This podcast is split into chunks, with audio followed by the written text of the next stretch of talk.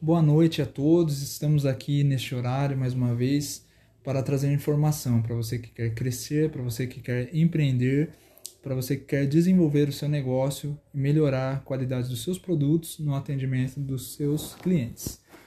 Então, para falarmos sobre inteligência de estratégia, estou aqui, estratégia nos negócios, estou aqui eu, Nicolas, mais uma noite, e também trazendo a nossa especialista, administradora Angélica Moraes, para trazer mais conhecimento para nós sobre essa área de mercado tão importante que tem se desenvolvido nos últimos anos.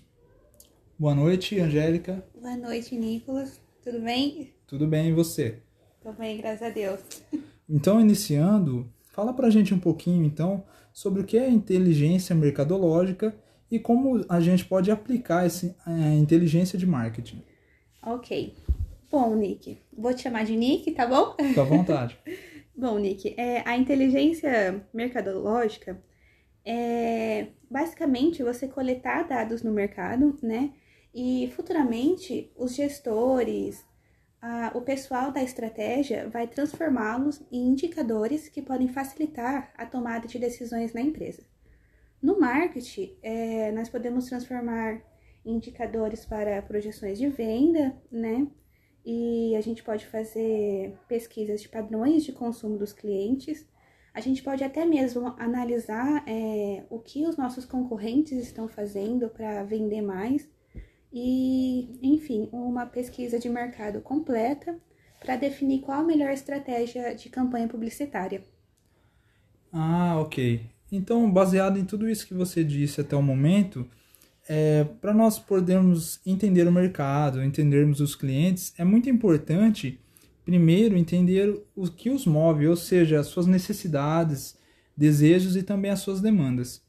É, por favor, cita para gente quais são os cinco conceitos básicos atrelados a isso e, se puder, explique de uma forma simples para quem está em casa poder entender. Claro, o, o primeiro é, são as necessidades, desejos e demandas que se trata do que a gente precisa para a gente, do que a gente quer, né?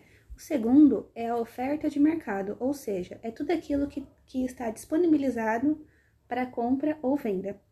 O terceiro é, conceito né, é o valor e satisfação. Né? Tá? Ele envolve você atender totalmente a expectativa do consumidor para que ele possa voltar a comprar futuramente. O quarto é a troca e relacionamento, que quer dizer que o consumidor recebe aquilo que adquiriu em troca do valor estabelecido pelo fornecedor. E por último, é o mercado, que nada mais é do que o processo de interação humana entre as partes que estão comprando. Entendi, entendi. Baseado então nesses conceitos que você citou da inteligência mercadológica, de marketing, é, explica pra gente melhor um pouquinho o que é a inteligência humana. Ah, sim. Bom, a inteligência humana é a nossa capacidade de pensar. É, é tudo aquilo que envolve nossa intuição, nossa criatividade, nosso senso crítico, nossa habilidade para resolver um problema da melhor forma possível. Ok, ok. É, quando eu estava preparando essa entrevista, me surgiram algumas dúvidas de algumas alguns termos que foram surgindo, eu gostaria que, se possível, você explicasse para o nosso telespectador o que seria inteligência linguística, inteligência lógico-matemática, visual-espacial, musical, sinestésica, interpessoal e intrapessoal. Se você Olha. quiser responder uma de cada vez. É bem técnica essa pergunta, né? É, eu vou listar um de cada vez, tá? E vou ir explicando. É, primeiramente, a inteligência linguística que é a capacidade da gente ler e escrever da maneira certa, tá? É, continuando, a inteligência lógico-matemática, que é a nossa capacidade de resolver problemas que envolvem raciocínio lógico e a nossa capacidade de lidar com os números. Uh, a inteligência visoespacial é a nossa capacidade de perceber o espaço como um todo. Nós percebemos cores, formas, é tipo o jogo do Tetris. É Tetris o jogo das forminhas. Sim, é sim. tipo isso. A inteligência musical é a capacidade de interpretar ritmos e notas e transformá-las em uma melodia. A sinestésica é a capacidade de usar o corpo para se expressar, por exemplo, através de uma atividade física ou uma dança. A pessoal é a capacidade de reconhecer emoções com facilidade e aprender é, dessa forma a influenciar um grupo de pessoas para o objetivo que vocês querem alcançar. E por último, a intropessoal é a capacidade de se autoconhecer e através desse autoconhecimento você se adapta a diversas situações diferentes.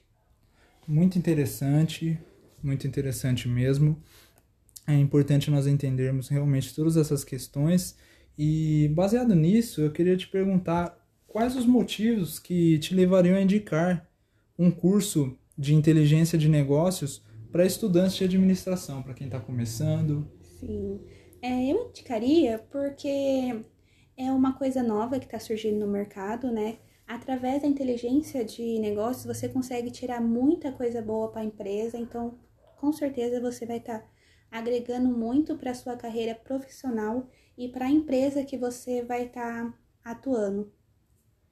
Ok, Angélica, muito obrigado por a sua participação e estamos aí. Qualquer, qualquer coisa você estará vindo aqui novamente, porque foi um prazer, um privilégio receber você Obrigada. aqui. Obrigado. Boa noite a todos. Até a próxima.